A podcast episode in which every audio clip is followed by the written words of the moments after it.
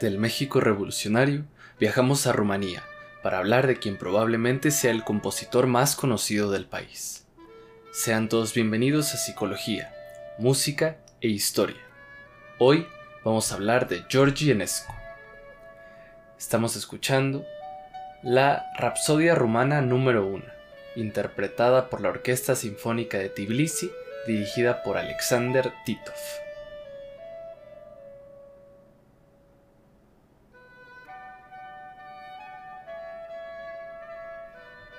Nacido en Libeni, Rumanía, en 1881, George Enescu fue un compositor y violinista. Hijo de Costache Enescu, un terrateniente, y de María Enescu, la hija de un cura ortodoxo, fue el octavo hijo del matrimonio, aunque fue el único en sobrevivir. Su padre se separó tiempo después de su madre y tuvo otro hijo con María Ferdinand Suchi. Su medio hermano sería conocido en el mundo de la pintura. Hablamos de Dimitru Vasco. A los tres años, escuchó casi por accidente unos violinistas cerca de su pueblo natal. Impresionado por lo que escuchó, Enescu intentó imitar los instrumentos de la música folclórica al día siguiente. El violín era un hilo cosido a un pedazo de madera, el clavicémbalo un par de palos de madera e imitaba a los instrumentos de lengüeta soplando a través de sus labios. Cuando sus padres notaron su interés por la música, le regalaron un violín de tres cuerdas. Según se cuenta, el joven Enescu, al considerar que no se lo había tomado en serio, por no haber recibido un violín de verdad, lanzó al fuego el violín de tres cuerdas. Enescu empezó a tocar el violín a los cuatro años y a los cinco compuso Tierra Rumana para violín y piano. De su primera infancia se conservan varias composiciones pequeñas. En 1888, George Enescu se convirtió en el estudiante más joven en ser admitido en el Conservatorio de Viena, con tan solo 7 años, donde estudiaría hasta 1891 bajo la tutela de Bachreich Helmensberger y Fuchs, graduándose como violinista. En ese mismo año compuso Leyenda para violín. Gracias a Joseph Helmensberger, el director del Conservatorio de Viena, Enescu pudo conocer a su ídolo, Johannes Brahms. En 1895, Enescu ingresó en el Conservatorio de París donde cursó violín, contrapunto y composición. Sobre el final del siglo, compuso sus sonatas para violín número 1 y número 2, con evidentes influencias folclóricas y románticas. Por su parte, la tercera de estas sonatas, compuesta en 1926, bebería de la influencia de Bartók.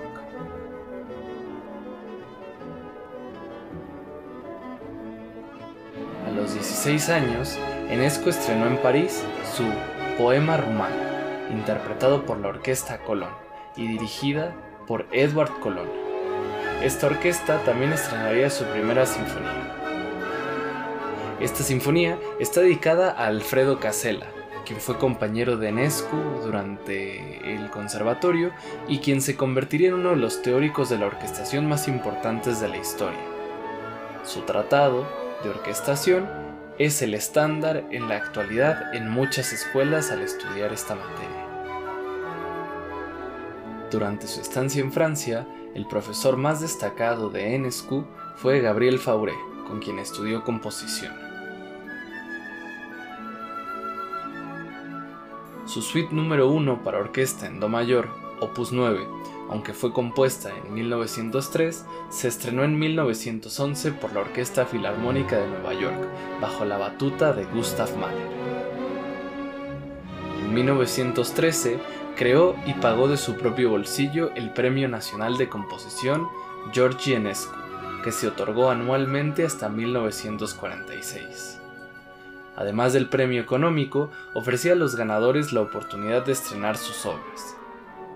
En adición a lo anterior, Enescu fue el fundador y presidente, desde 1920 hasta 1948, de la Sociedad Rumana de Compositores. Durante la Primera Guerra Mundial, Enescu vivió en Bucarest, donde dirigió la novena Sinfonía de Beethoven, siendo esta la primera vez que se tocaba completa en Rumanía. Además, dirigió composiciones de Berlioz, Debussy, Wagner y algunas de sus propias obras. Enescu fundó la Orquesta Sinfónica de Yassi y la dirigió entre 1918 y 1920. El 8 de enero de 1923, Enescu debutó como director de orquesta en el Carnegie Hall en Nueva York, con la Orquesta de Filadelfia. Sería en los Estados Unidos donde grabó distintas interpretaciones como violinista. En un momento escucharemos una de estas grabaciones.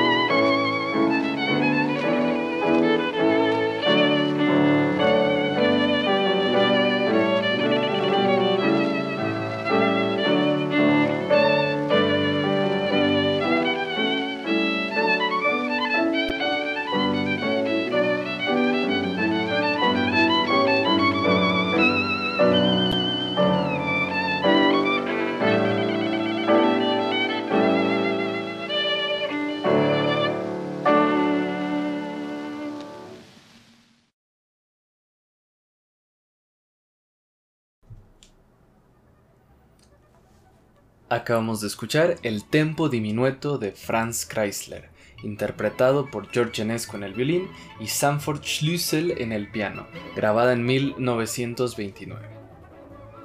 En 1932, Enescu fue elegido miembro titular de la Academia Rumana y en 1935 dirigió el concierto para violín número 3 en sol mayor de Mozart con la Orquesta Sinfónica de París y con Yehudi Menuhin, quien había sido su pupilo desde 1927. Enescu siguió viajando a Estados Unidos esporádicamente, llegando a dirigir muchas orquestas en este país. En 1936 fue considerado como candidato para reemplazar a Arturo Toscanini como director permanente de la Filarmónica de Nueva York. También dirigió esta orquesta entre 1937 y 1938. En 1939 se casó con María Tescanu Rossetti, una amiga de la reina María de Rumanía. Enescu le dedicó a María Tescanu su ópera Edipo en 1931. Existen grabaciones de Enescu tocando piezas de Mozart, Mendelssohn, Wagner, entre otros, con particular aprecio por parte de Enescu hacia Bach.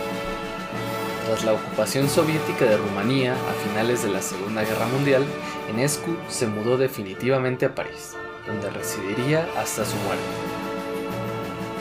Enescu murió el 4 de mayo de 1955 y fue enterrado en París.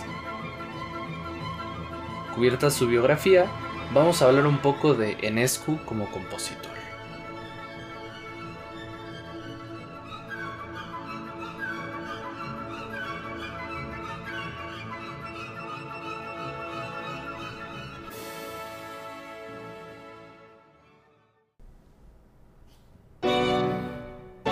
Estamos escuchando la sonata para violín número 1 en re mayor opus 2, primer movimiento Allegro vivo, interpretado por Axel Strauss e Ilya Poletaev.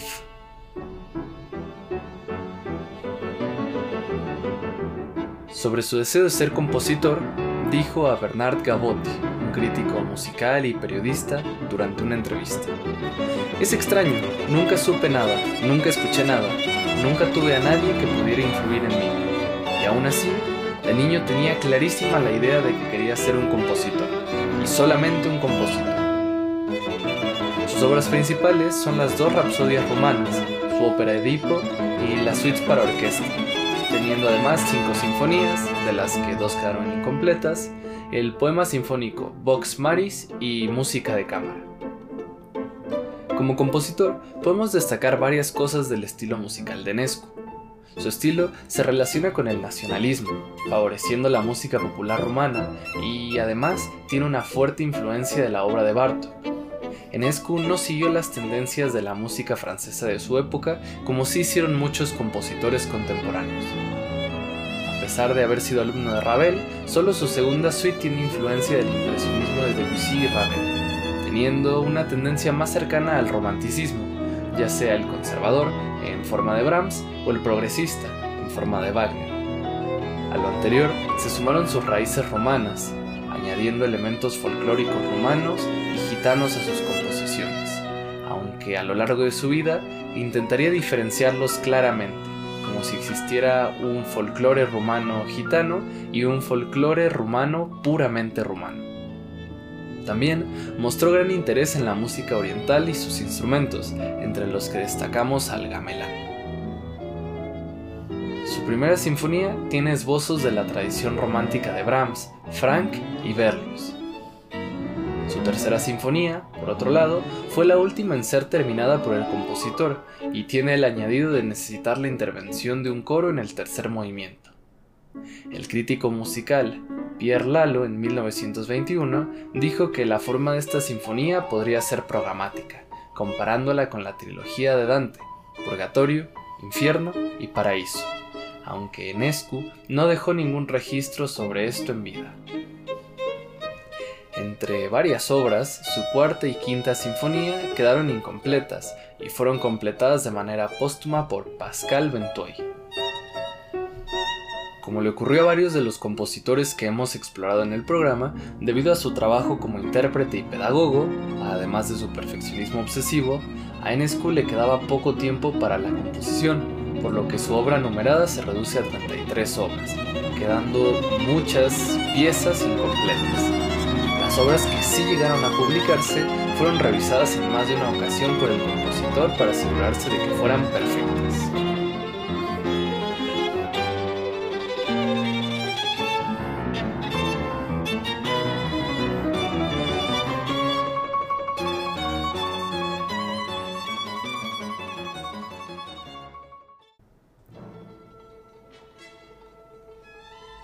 Estamos escuchando la obertura de conciertos sobre temas populares rumanos en la mayor Opus 32, interpretada por la Orquesta de la Radio y la Televisión Rumana, dirigida por Constantin Silvestri. Vamos a hablar sobre el legado de George Enescu. En vida, Enescu recibió distintos galardones, entre los que destacamos el título de oficial y caballero de la Legión de Honor francesa, la membresía honoraria de la Academia de Bellas Artes de París y de la Academia de las Artes y las Ciencias en Praga.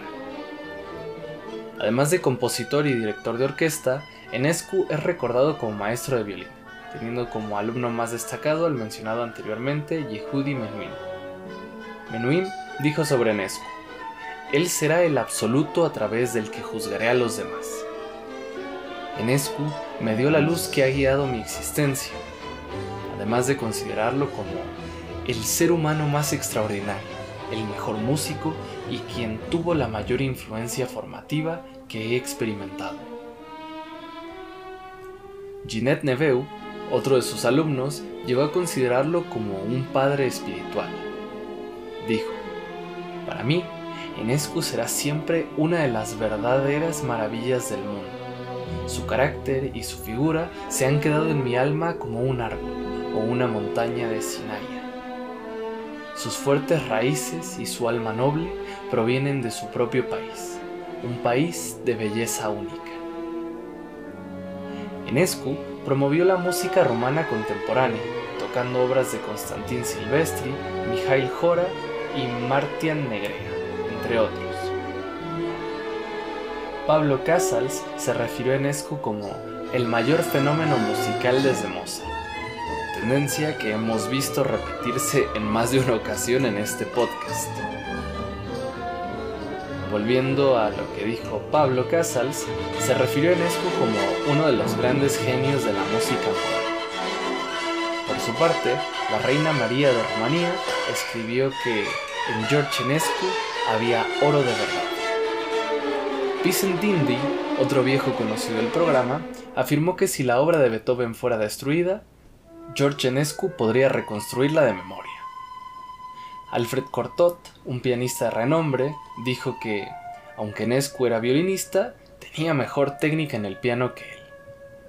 Bucarest aloja un museo en la memoria de Enescu, y la Orquesta Sinfónica y el Festival de Bucarest fueron nombrados y levantados en honor a Enescu. Su pueblo natal cambió su nombre a George Enescu en la segunda mitad del siglo XX. Y también le da nombre a un aeropuerto, distintas calles y escuelas, además de aparecer en el billete de 5 ley rumano. Espero que les haya parecido interesante la biografía de este compositor casi desconocido para la mayoría del público. Vamos a cerrar esta emisión con la balada Opus 4A, interpretada por Alex Strauss e Ilya Poletev. Nos vemos pronto con una emisión sobre Gustav Mahler.